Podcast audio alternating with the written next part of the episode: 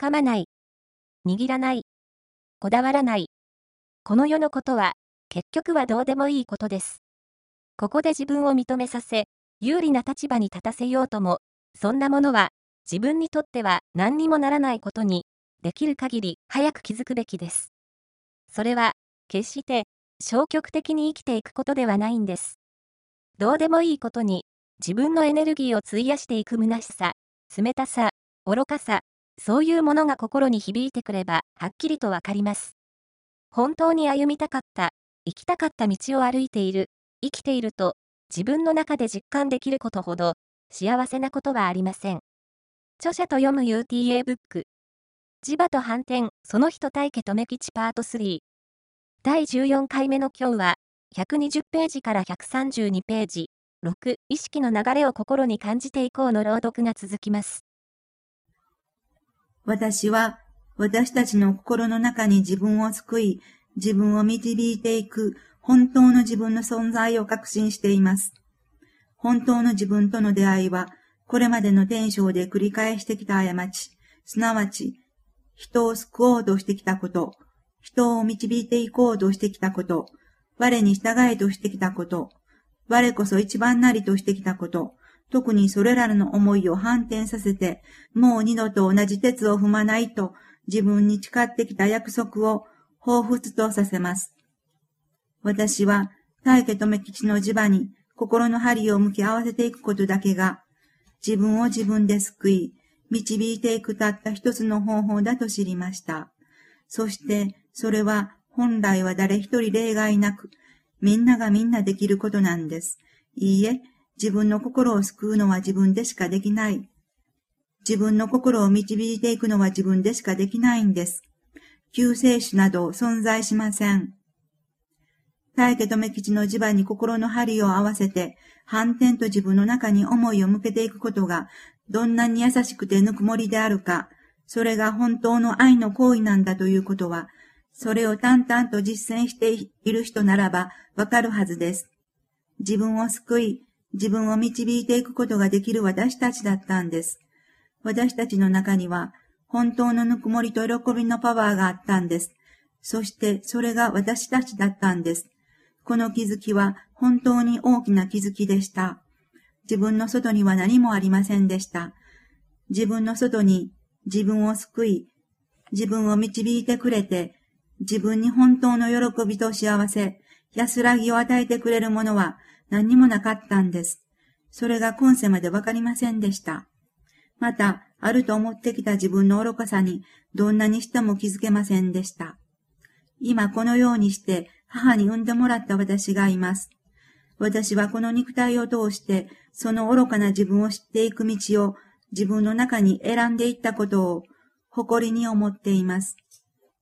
大家留吉の磁場に心を向けて、自分の中を感じていくことを伝えていただいた喜びと嬉しさ、幸せは私の中でずっと続いています。だから、いつでも、どこでも、そこに私の心を戻すことができるんです。目を開けて生活をしていれば、いろいろな映像が目の中に入ってきます。耳を通して言葉を聞き、その他、私の五感が集める情報によって、私の心の中が動いていきます。動いていくけれど、私は私の心を本来の私に戻すことができます。ふっと心の針を合わせていく訓練を積んできました。積んでいます。人の話を聞きながら、そして楽しい団らんの中で、また日々の生活の中の仕事をしながら、ふっと心の針を向き合わせる作業です。そうして反転のエネルギーを自分の中に発信して、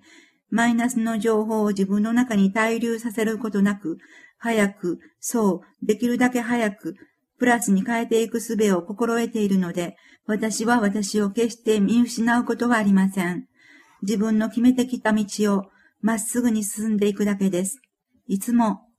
自分の心の針の向け先を確認していく実践を積んでいくことが大切だ。心で真実の世界を感じてくれば来るほどに、自分を引き締めていくメッセージが来ます。私は今の私に全てを任されているんだ。過去の私も未来の私も今の私にすべてを任せている。そんなことが心に響いてくると、本当に嬉しいです。あなたに選択します。こんなメッセージを自分に四六時中流していると感じられれば、どうでしょうか？自分が本当に愛しくなりませんか？掴まない、握らない、こだわらない。この世のことは結局はどうでもいいことです。ここで自分を認めさせ、有利な立場に立たせようとも、そんなものは自分にとっては何にもならないことにできる限り早く気づくべきです。それは決して消極的に生きていくことではないんです。どうでもいいことに自分のエネルギーを費やしていく虚しさ、冷たさ、愚かさ、そういうものが心に響いてくれば、はっきりとわかります。本当に歩みたかった、生きたかった道を歩いている、生きていると自分の中で実感できることほど幸せなことはありません。私はこのように自分の中からいろいろなメッセージが出てきます。それらは私が私に反転と伝えたとき、ああ、自分は何も知らずに間違って生きてきたんだと心で気づいてくれるたくさんの私自身からのメッセージです。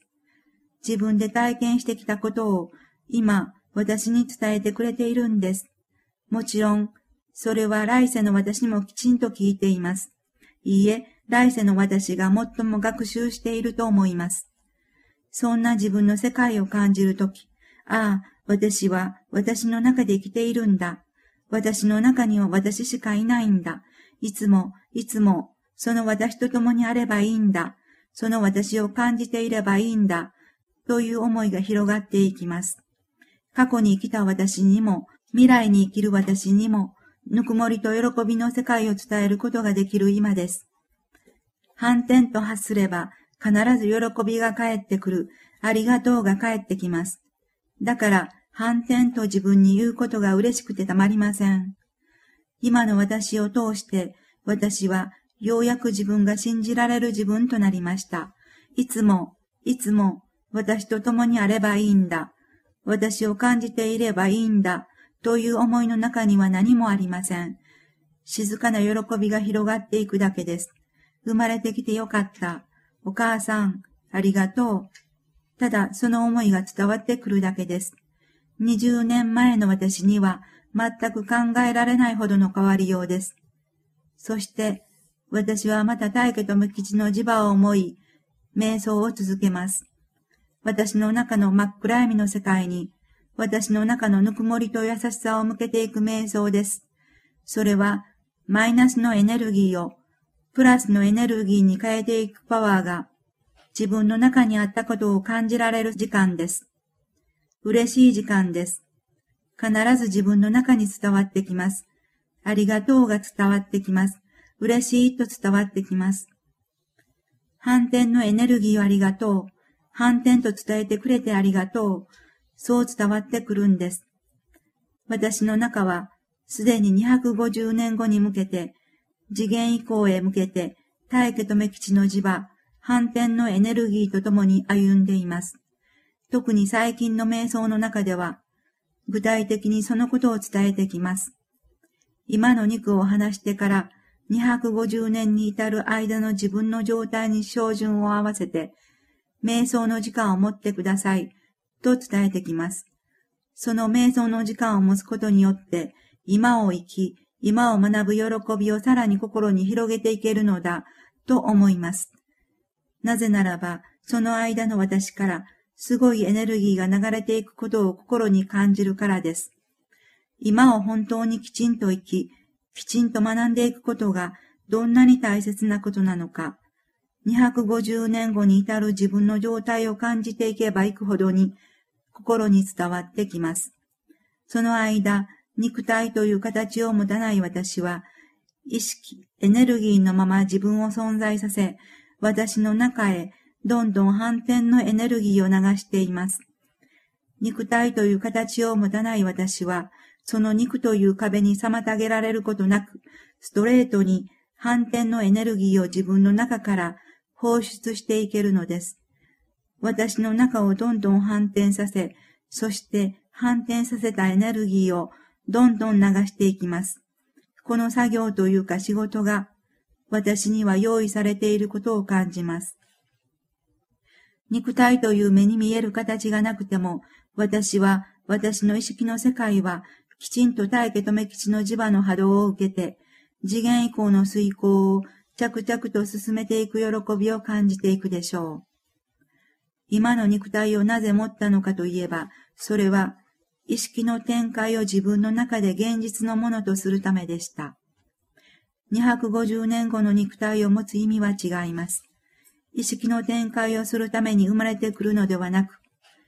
自分の中で現実となった世界を、その肉体を通して発信していくことが主な目的です。肉体を持ってくる意味が、これまでと全く違うということを感じ、それは私の中の意識の流れが今世を境にして変わったことを証明しています。このように、私は大家留吉の磁場に心を向けて合わせていけば、自分の道筋が心に響いてきます。いつもと変わらない何気ない日常生活の中で、自分の今を本当に喜びとして迎えることができるのは、そんな自分の道筋が心に響いてくるからなんだと思います。今の自分を通して未来の自分が心に感じられる、それが信じられる、そんな確かな手応えがあるからでしょう。この道をずっと行けばいいという確信があるから、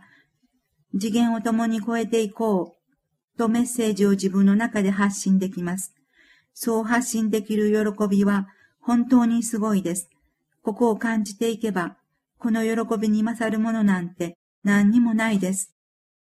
大家富吉氏が私たちに伝えてくれたこと、それは本当に本当のことでした。本当のことは、あなたの心でしかわからない。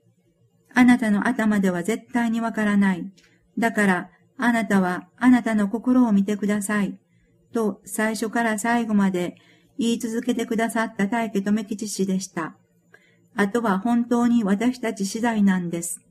大家留吉氏が私たちを導いていくのではありません。大家留吉氏は、私たちの中に大家留吉の世界、大家留吉の磁場があることをきちんと学んでいただきたいと、粉骨再審されてきた方だと私は感じています。今現在もご老体に関わらず、その姿勢に変わりはありません。本当に頭が下がる思いです。大家留吉の世界とよくは合わないと聞きながら、自分の心を見ることなく、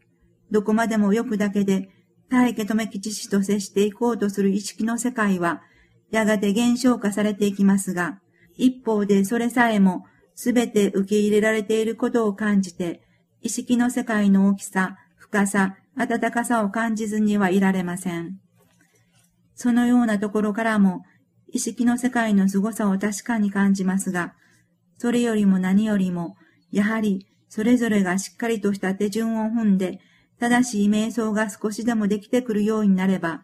大家留吉の磁場と反転のエネルギーの凄さは、おのずと心で分かってきます。意識の流れが、嫌が王でも心に響いてくるんです。そして、意識の流れを心に感じていくことが、これからの自分の生き方を左右していくことがわかります。